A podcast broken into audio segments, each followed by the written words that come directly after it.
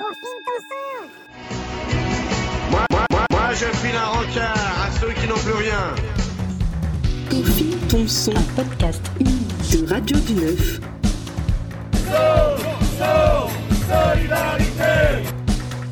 En partenariat avec Radio Bitume de l'association La Cloche.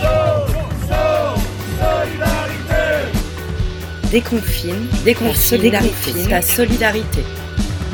Une carte postale sonore de Amal. Alors, cette période de confinement, euh, de, de la deuxième vague, c'était un petit peu particulier. Enfin, elle était un petit peu particulière, vu que je m'étais préparée psychologiquement par rapport au premier confinement.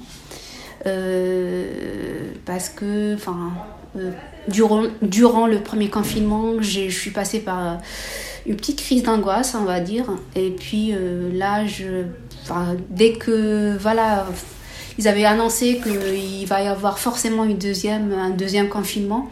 Là, je me suis dit non, c'est voilà, c'est ils vont pas m'avoir euh, une deuxième fois. Je je, je me suis enfin je me suis euh, un petit peu préparée psychologiquement.